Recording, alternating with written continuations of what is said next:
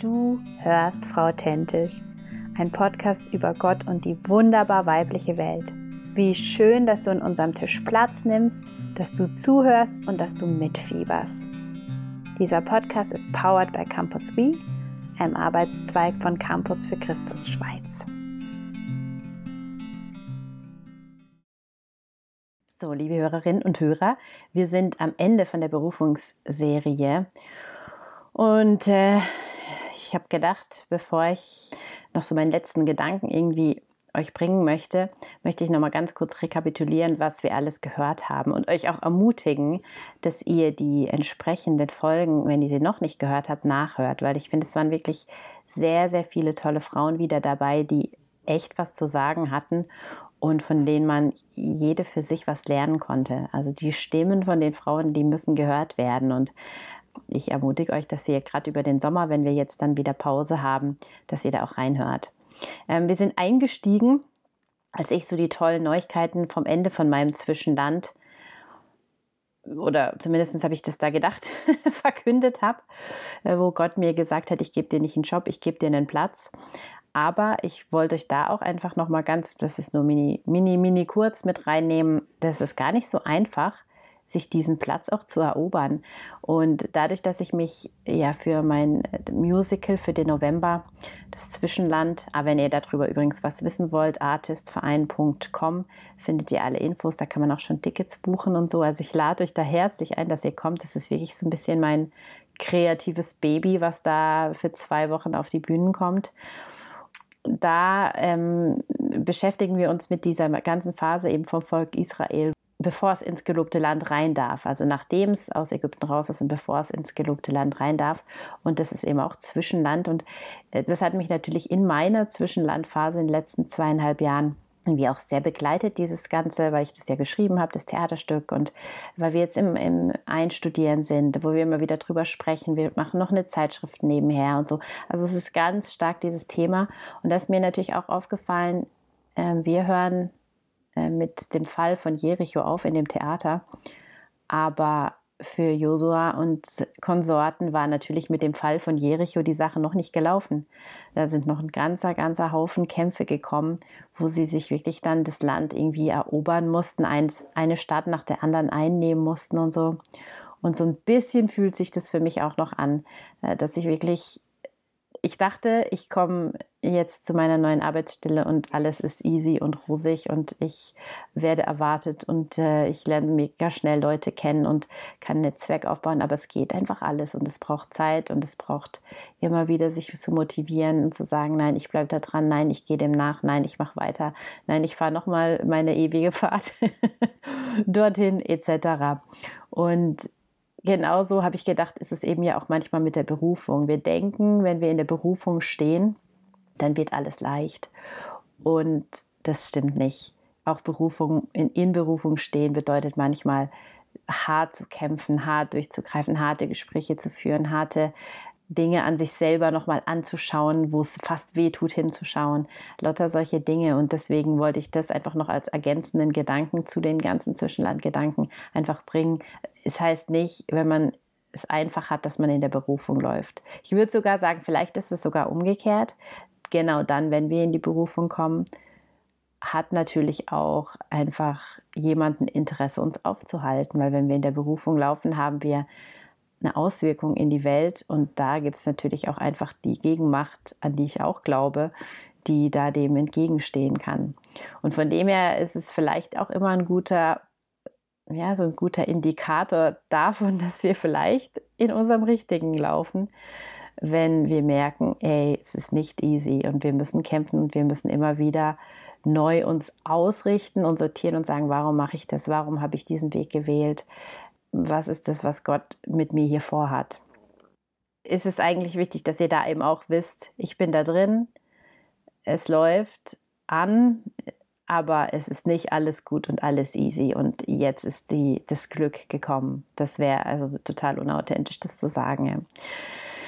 Jetzt einfach noch Gedanken von mir und zwar wollte ich einfach noch mal sagen, die Folge 2 möchte ich euch echt ans Herz legen. Ich habe die auch gerade die Woche noch mal gehört mit der Judith.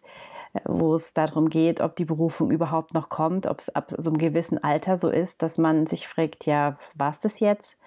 Kommt die ganze Thematik von Sichtbarkeit und Messbarkeit, auch Erfolgschristentum so ein bisschen vor. In der Folge 3 mit der ähm, Elena Schulte ist eine ganz tolle Folge, finde ich auch, die Mut gemacht hat mit so Sätzen wie ähm, die Tatsache, dass es dich gibt, ist der Beweis, dass Gott noch was mit dir vorhat. Also wenn ihr ermutigt werden wollt, kann ich euch wirklich diese Folge auch ans Herz legen. Dann gibt es die Folge 4 mit der Heidi, die ihr ganzes Leben als Single für Gott gegeben hat. So eine tolle Frau die auch mit mir über die biblischen Berufungsstories nochmal so redet. Also auch da hört rein. Und dann gibt es natürlich dann diese ganzen Folgen, die auch alle so ein bisschen in der gleichen Art aufgemacht sind, mit ähnlichen Fragen, wo man ein bisschen auch vergleichen kann. Die Carmen, die die Pflegekinder hat, die Sandra mit dem Herz für die Schöpfung, die Delia, die äh, Worship, über Worship spricht, die Judith, die ähm, dieses tolle Bild hatte mit den Ohren, die sie von Gott bekommen hat, die sie einsetzt äh, dann die Stanny von Stanny Studio mit den wunderschönen Grafiken. Die Christina, die jetzt auch bei mir äh, bei Campus für Christus mitarbeitet und gegen Menschenhandel kämpft und dann Ministry aufbaut. Dann hatten wir die Marion, die so als Angestellte von der Stadt die Wirtschaft fördert und einen Unterschied macht in ihrer Heimatstadt. Die Geli, die sich als Krankenschwester mit dem oft schwierigen Gesundheitssystem auseinandergesetzt hat. Und dann auch ähm, am Schluss noch die Heike, die sich so für das faire Leben, faire Kleidung etc. eingesetzt hat. Also ganz viele Themen. Und natürlich sind das alles nur, da kann, kann man natürlich immer nur was anreißen. Aber ich hoffe doch, dass das eine oder andere bei euch angerissen wurde und vielleicht so ein kleines Umdenken stattgefunden hat. Falls ja, seid ihr herzlich willkommen, mir auch da über @frautentisch bei Instagram mal eine Nachricht zu geben oder auch einfach mir mal sonst eine Mail zu schreiben, frautentisch.gmail.com. Genau, da freue ich mich immer, wenn ich von euch höre, was das einfach auslöst. Ich bekomme jetzt auch immer wieder gerade im Moment Rückmeldungen von Männern, die sich Folgen anhören. Auch da möchte ich sagen, also nur weil es Frau Tentisch heißt, freue ich mich natürlich, dass ihr trotzdem zuhört und dass ihr das nutzt und äh, was lernen wollt über Frauen oder über irgendwelche anderen Themen. Also herzlich willkommen auch hier an dieser Stelle allen Männern das Thema eben, was ich jetzt heute mit euch noch kurz besprechen wollte, ist so ein Thema, was mich schon ganz, ganz lange beschäftigt. Und zwar ist es das Manna-Prinzip. Und ich weiß, das erste Mal bin ich mit dem in Kontakt gekommen durch eine Predigt von dem John Ortberg. Das war früher einer von meinen großen Willow Creek Heroes. Der ist inzwischen leider auch ein bisschen umstritten, weil er sich ja da was zu Schulden hat kommen lassen bezüglich irgendwie gedeckt, er hat was gedeckt in seiner Gemeinde, wo, wo man hätte aufdecken müssen. Ähm, aber er war auf jeden Fall einer, glaube ich, von den Autoren, die mich am meisten geprägt hat. Und er hat eine ganz tolle Bibelstudiumsserie rausgegeben, die heißt OTC Challenge, wo er in einem Jahr mit seiner Gemeinde durch die ganze Bibel durchgepredigt hat. Und ich hatte damals, so lustig, noch diese Kassetten. Und da hatten wir eben auch eine Kassette mit dem Manna-Prinzip. Und die war eine meiner Lieblingskassetten, die habe ich im Auto immer mal wieder gehört. Und äh, jetzt, wo wir dann natürlich an die geistlichen Prinzipien für unser Zwischenlandtheater gingen, ist mir das alles nochmal, also oder ist mir das einfach nochmal eingefallen. Und ich habe gedacht, ich möchte einfach mit euch darüber einfach nochmal kurz ins Gespräch kommen oder einfach kurz die Themen anreißen, die ich einfach mega cool finde daran bei diesem Mana-Prinzip. Also die Geschichte ist ja so, dass die Israeliten sagen, ey, wir brauchen Essen und Gott sagt, hey, ich gebe euch Manna, holt euch das jeden Tag ab. Ihr es wird so in der Wüste wie Tau liegen, ihr sollt so und so viel holen. Er gibt, glaube ich, irgendwie 2,5 Krüge oder irgend sowas. Und an einem Samstag das Doppelte, damit sie am Sonntag nicht nochmal gehen müssen. Sie sollen sich immer nur so viel holen, wie sie für den Tag brauchen können. Und wenn sie mehr nehmen, dann, ähm, dann wird es über Nacht schlecht werden einfach auch so ein Zeichen, ein bisschen vertraut mir. Und was ist so ein bisschen das, was man rausnehmen kann aus der Geschichte? Ihr könnt die also auch nochmal nachlesen in der Bibel. Und ich fand, das sind so ein paar Punkte, die ich in Berufung und auch in so Zwischenlandsituationen euch nochmal mitgeben wollte. Und das erste ist, dass ich das Gefühl habe, Gott sieht unsere Bedürfnisse, aber er hat es sehr gern, wenn wir ihn darum bitten. Weil ich denke, es wäre obereasy für Gott gewesen, den Israeliten so kaum sind sie aus Ägypten raus, so Care Package zu geben oder so oder irgendwelche Pflanzen wachsen zu lassen, die, die äh, nie, also die immer Früchte tragen und von denen man immer was hat, die nie, es gibt mal so eine später so eine Geschichte, irgendein Öl, das nie leer wird. Aber er hat sich bewusst entschieden, sozusagen zu sagen, nein, ihr müsst euch das jeden Tag holen. Er hätte ihnen auch zum Beispiel so ein All-Inclusive-Bändchen geben können. Am, Im Hotel am Anfang bekommt man das ja immer und das ist immer so ein cooler Ausblick auf die Zeit dort.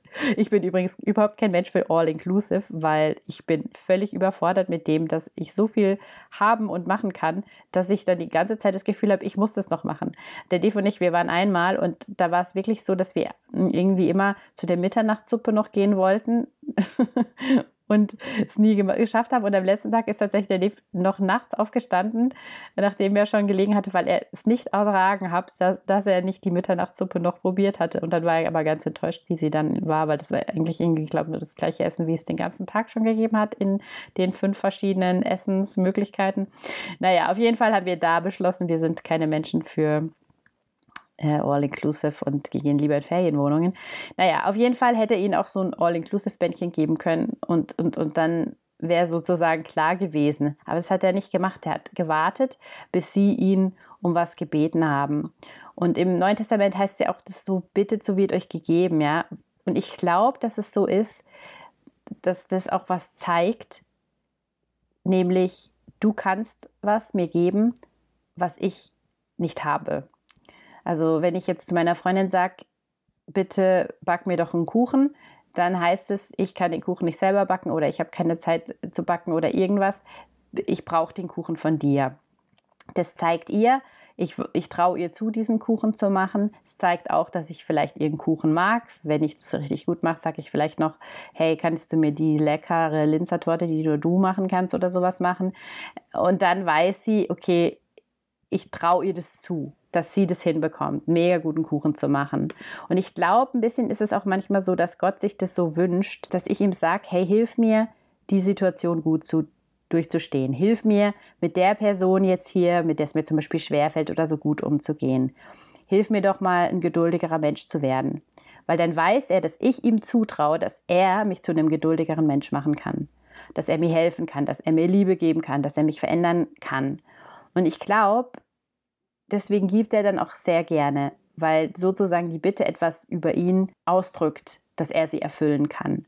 Und der, das Zweite ist, dass ich denke, das Bitten drückt auch was über uns aus, über den Bittstellenden. Weil wenn ich eine Bitte formuliere, dann lerne ich ja auszudrücken, wonach ich mich wirklich sehne. Ja, dass ich so unbedingt mega gern diese Linzer Torte hätte. Oder wovor ich Angst habe oder was ich mir nicht zutraue oder wo ich merke, hier bin ich an meinen Grenzen. Ja? Und der Prozess, der ist wichtig, weil es mir einfach aufzeigt, dass es Wünsche gibt, die ich mir selber nicht erfüllen kann. Und der John Ortberg, der hat das in einem anderen Buch, hat er das so ausgedrückt, da gibt es einen Gott und der bin ich ich. Und das finde ich so einen guten Satz, der hat mich so oft wie durchgetragen durch irgendwelche Dinge, weil ich gedacht habe, ja, das ist wichtig, dass ich mir sage, ich kann nicht alles. Es, es wird uns heute in der Gesellschaft, finde ich, so oft vermittelt, wir können alles haben, wir können alles erreichen, wir können alles sein, was wir nur wollen. Aber das stimmt nicht, weil es passieren Dinge im Leben, ganz schön viele Dinge, auf die wir eigentlich keinen Einfluss haben.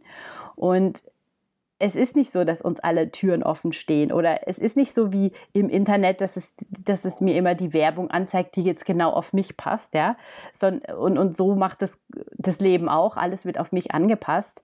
Nee, wie ich vorher auch schon gesagt habe, jetzt bin ich vielleicht da, wo ich sein soll und laufe in meiner Berufung, aber deswegen ist noch nicht alles easy und super und ich kann das mega gut meistern, sondern ich muss immer wieder sagen, ey, ich weiß, dass ich am richtigen Ort bin, aber Jesus hilf mir. Hilf mir, Leute kennenzulernen. Hilf mir, ähm, meine Arbeit gut zu machen. Hilf mir, zu checken, was du hier mit mir möchtest.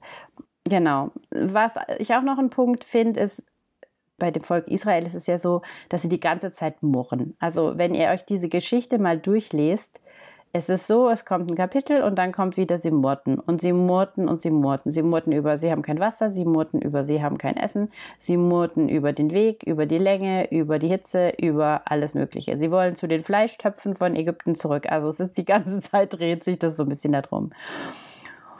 Und da habe ich gedacht, es ist halt auch was, was wir daraus nehmen können aus der Geschichte, nämlich setzen wir das, was wir erleben, in den großen Kontext. Ich bin hier gerade mit meinem Volk raus aus Ägypten. Ich bin befreit, ich darf Freiheit erleben. Oder gucken wir auf das kleine, hey, wo ist, wo ist jetzt die Verpflegung? Und so ist es, finde ich, bei uns auch ganz oft. Wir erleben Dinge, die vielleicht schwer sind, wie Krankheit, wie Arbeitslosigkeit, wie irgendwelche Geldprobleme, äh, also die ganzen Punkte von Zwischenland, die es ja da gibt, ja, Kinderlosigkeit, Partnersuche, lauter so Dinge. Aber das große Ganze ist nicht mehr uns im Blick. Und da will ich einfach auch Mut zu machen, zu sagen, dieser Gott, der Versorger ist und über dem Ganzen steht, der hat da noch einen Blick, den wir vielleicht nicht haben oder einen Blickwinkel, den wir nicht kennen. Und deswegen ist es mega wichtig, dass wir versuchen, das große Ganze zu sehen. Und der letzte Punkt, das ist sicher der wichtigste, dass Gott genau so viel gibt, wie wir heute brauchen. Und er gibt eben, wie ich schon am Anfang gesagt hätte, er hätte auch einfach da diese riesenscheune Manna hinstellen können. Aber er hat sich entschieden, jeden Tag das zu machen. Das war nicht der, das war nicht der easyste way, aber es war der Weg, den er gewählt hat. Und ich glaube, den hat er gewählt, weil er mit uns in Beziehung stehen möchte. Und ich habe wirklich im letzten Jahr, wo ich da so gelitten habe, wo ich auch meine Aufnahmen, da könntet ihr alle nachhören, äh, Folge 10, Folge 36 oder 34 oder so, die Folge Anfang des Jahres jetzt. Ähm, ich wusste null, wie es weitergehen soll in Gemeinde, in meinem Beruf, in Gesundheit, in meiner Berufung. Ja? Jeden Tag habe ich mich dieser Herausforderung gegenüber gesehen, dass ich nicht wusste, wie ich es schaffen soll. Und ich bin da ganz viel gelaufen. Ich habe über eine Runde gelaufen, ja, und ich habe wirklich das Manna-Prinzip geübt. Immer zu beten, Gott, gib mir das, was ich für heute brauche ich habe dann selber gemerkt, ich wollte immer wieder für morgen oder für nächste Woche oder fürs nächste Jahr beten, ja. Aber ich habe mich da versucht zu disziplinieren und zu sagen, nein, bitte, gib mir Vertrauen für heute. Gib mir Liebe für heute. Gib mir Gelassenheit für heute. Gib mir Freude, Glauben. Nur du kannst mir das schenken. Gib mir das bitte für heute.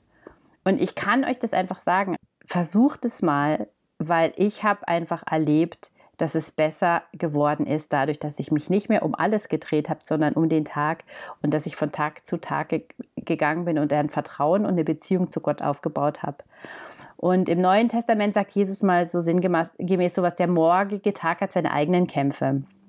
Und deswegen glaube ich, dieses Schau auf heute, sammel dein Mana heute, erleb, wie Gott dich heute versorgt. Und dann, dann, dann ist ja auch noch mal so ein bisschen ein Unterbruch, weil dann kommt der Sabbat, da sollen wir dann doppelt so viel sammeln davor und so. Und dann geht es wieder zum Rhythmus zurück, ja. Ich glaube, es stärkt einfach die Beziehung zwischen Gott und mir. Oder so habe ich es jedenfalls erlebt. Weil er entscheidet sich eben, wie ich es gesagt habe, für die Beziehung, für den Kontakt, für das Du und Ich. Es ist das, was ich ja immer wieder so staune, wenn ich ihn frage, was möchtest du, dann sagt er du und ich. Zeit mit dir, hör mir zu, lass uns zusammen sein, geh laufen, lass uns Kontakt haben, ja. Heute, morgen, jeden Tag, das findet der wunderbar. Das ist das, wo, wo wir einfach so diesen einzigartigen Gott haben, der in Beziehung mit uns stehen möchte. Und ich glaube, das ist wirklich das Manna-Prinzip, dass Gott sich freut, wenn wir bitten. Weil das Bitten was über ihn sagt, über uns sagt, weil es nicht nötig ist, zu murren und zu Misstrauen zu haben, ja, sondern es ist gut ist, wir setzen Sachen in den großen Zusammenhang und weil er uns genau so viel geben möchte, wie wir jetzt heute brauchen. Und ich habe das eingeübt. Ich kann euch doch die Lectio 365 App total empfehlen. Noch ist sie auf Englisch. Ich hoffe, sie kommt mal irgendwann auf Deutsch. Da wird jeden Tag die Bibel vorgelesen. Das hilft auch immer noch mal so. Und da sagen sie am Schluss immer ein Gebet und mit dem möchte ich jetzt auch abschließen. Das, das, das Gebet und das kannst du vielleicht in deinem Herzen jetzt zu Hause auch mitbeten. Vater, hilf mir, diesen Tag voll auszuleben. und dir treu zu sein in allem. Und Jesus, bitte hilf mir heute, mich an andere zu verschenken und zu jedem freundlich zu sein, mit dem ich es zu tun habe. Und ähm, Heiliger Geist, hilf mir, die Verlorenen zu lieben, Jesus zu verherrlichen, nämlich mit allem, was ich tue und was ich sage und was ich bin und wie ich zuhöre und wie ich mit Menschen in Kontakt bin. Amen. Das war die letzte Folge. Es geht weiter Ende August mit der nächsten ausführlichen Serie zu dem Buch Atlas of the Heart von Brene Brown. Fantastisches Buch. Wenn ihr für den Sommer noch irgendeine Lesehilfe braucht, kann ich euch das sehr empfehlen. Und da werden auch die nächsten Podcasts sich darum handeln und äh, alles unter dem Thema Emotionen, Gefühle, Meaningful Connections. Weil ich glaube, das macht uns aus als Menschen und das brauchen wir, darüber müssen wir ins Gespräch kommen. Und äh, in der Sommerpause seid ihr herzlich eingeladen, alte Folgen nachzuhören und euch up-to-daten in der Frau Tentisch Welt. Und ich sage wie immer Danke fürs Zuhören und ich wünsche euch ganz einen schönen Sommer. Tschüss.